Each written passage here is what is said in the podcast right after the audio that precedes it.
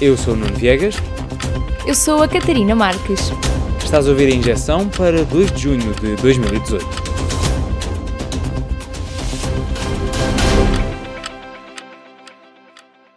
Mudou o governo em Espanha sem eleições. O presidente do governo, Mariano Rajoy, líder do Partido Popular, de direita, foi destituído por uma moção de censura no Congresso Espanhol. Em Espanha, as moções de censura são construtivas, ou seja, quem apresenta a moção forma governo. Portanto, já está no poder o PSOE, de centro-esquerda, liderado por Pedro Sánchez. A justificação para a queda vem dos tribunais. Vários antigos membros do Partido Popular de Mariano Rajoy foram condenados por corrupção. O próprio partido foi multado em quase 250 mil euros. O PSOE considerou que o Partido Popular tinha perdido a credibilidade junto dos eleitos. Teve o apoio da maioria dos outros partidos do Congresso e conseguiu o mesmo fim da presidência de Mariano Rajoy, que durava desde 2011. Teve de ser à segunda, mas desta vez o presidente italiano, Sergio Mattarella, aceitou mesmo um governo de coligação do Movimento 5 Estrelas e da Liga. Houve uma mudança essencial. O Ministério da Economia e Finanças passou de um ultra-eurocético, Paolo Savona, para um europeísta, Giuseppe Tria. Fica prometida a continuação na zona euro, mas Paolo Savona ficou com a pasta dos assuntos europeus. Giuseppe Conte é o novo primeiro-ministro de Itália. Tem dois vice-primeiros-ministros, o líder do Movimento 5 Estrelas, Luigi Di Maio, e o líder da Liga, Matteo Salvani. Os dois partidos são populistas, eurocéticos e anti-imigração. Luigi Di Maio vai ser responsável pelo desenvolvimento. Matteo Salvani tem a pasta da administração interna. A Europa também andou por Portugal. A chanceler alemã Angela Merkel esteve em visita ao país. Disse estar alegre por ver Portugal numa situação otimista. Reuniu em separado com o presidente do PSD, Rui Rio, e com o primeiro-ministro António Costa. A um mês do Conselho Europeu falaram dos desafios que a Europa enfrenta atualmente e do papel da União Europeia nos conflitos da Líbia, Síria ou Ucrânia. Dias antes, o Primeiro-Ministro esteve reunido em Congresso. Sábado e domingo foram dias do Congresso Nacional do Partido Socialista. Foi uma cerimónia cheia, mas deixamos-te os momentos mais marcantes. O secretário-geral do partido e primeiro-ministro português, António Costa, lançou uma moção estratégica que foi aprovada por maioria absoluta.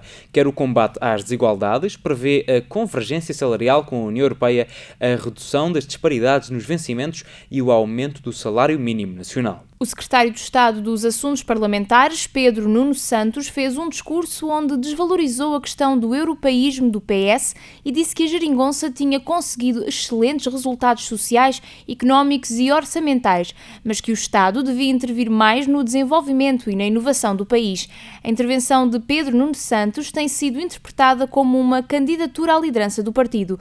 António Costa respondeu. E é muito gratificante ver, anunciando desde já que não prometi os papéis para a reforma, que podemos olhar para o nosso futuro com enorme tranquilidade e satisfação. António Costa tinha pedido antes do debate para que o Congresso fosse sobre o futuro e não sobre casos passados como os escândalos de corrupção de José Sócrates, mas a eurodeputada Ana Gomes falou mesmo de José Sócrates. Disse que os socialistas tinham baixado as exigências éticas, admitiu erros e apontou situações que descredibilizam a política perante os cidadãos. A política seguiu os conselhos da ciência. A cannabis foi legalizada, mas só para fins medicinais.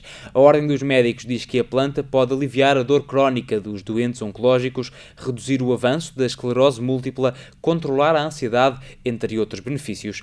O uso recreativo ainda não é permitido. A eutanásia continua a não ser permitida. A despenalização foi chumbada no Parlamento. Havia quatro projetos em cima da mesa e nenhum foi aprovado. Foi um debate de três horas que refletiu as diferenças entre a direita e a esquerda e as diferenças dentro da direita e dentro da esquerda. O PS, o Bloco de Esquerda, os Verdes e o PAN apresentaram um projeto de lei cada. O do PS foi o que recebeu mais votos a favor. O PCP e o CDS votaram contra todos os projetos de lei. As apostas para o desempate estavam no PSD, que acabou por dar a vitória ao não, mesmo com alguns deputados a votar sim. Seis deputados sociais-democratas votaram a favor, mas distribuíram os votos pelos vários projetos de lei. O resultado foi cair em todos. Parece estar quase a cair a tentativa de compra da Média Capital pela Altice. A autoridade de concorrência acha que o negócio não protege os interesses dos consumidores.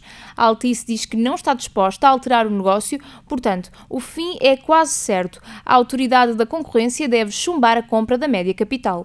Altice é uma companhia holandesa. Em Portugal já é dona da Mel, o distribuidor de televisão, internet e telefone. O grupo Média Capital é dos maiores grupos de média do país. São os donos do canal de televisão mais visto, a TVI, e da estação de rádio mais ouvida, a Rádio Comercial. Um dos maiores clubes de futebol do mundo teve uma semana surpreendente. No último domingo, o Real Madrid ganhou a Liga dos Campeões pelo terceiro ano consecutivo. Derrotou o Liverpool por 3 a 1 Dias depois, o treinador do Real Madrid, Zinedine Zidane, decidiu deixar o clube. Lo que pienso es que este equipo debe seguir ganando y necesita un cambio, necesita otro discurso, seguramente otra metodología. Por eso que Foram três anos, três ligas dos campeões, dois mundiais de clubes, duas supertaças europeias e uma Liga de Espanha. Antes, Zinedine Zidane foi um dos melhores jogadores do mundo pelo Real Madrid. Agora sai em glória e em alta. Rui Patrício vai sair do Sporting. O capitão da equipa principal de futebol rescindiu unilateralmente contrato com o clube, alegando justa causa. A saída veio depois de ser bloqueada a venda do jogador ao Wolverhampton por 18 milhões de euros. O presidente do Sporting, Bruno de Carvalho, diz que Rui Patrício está a ser manipulado.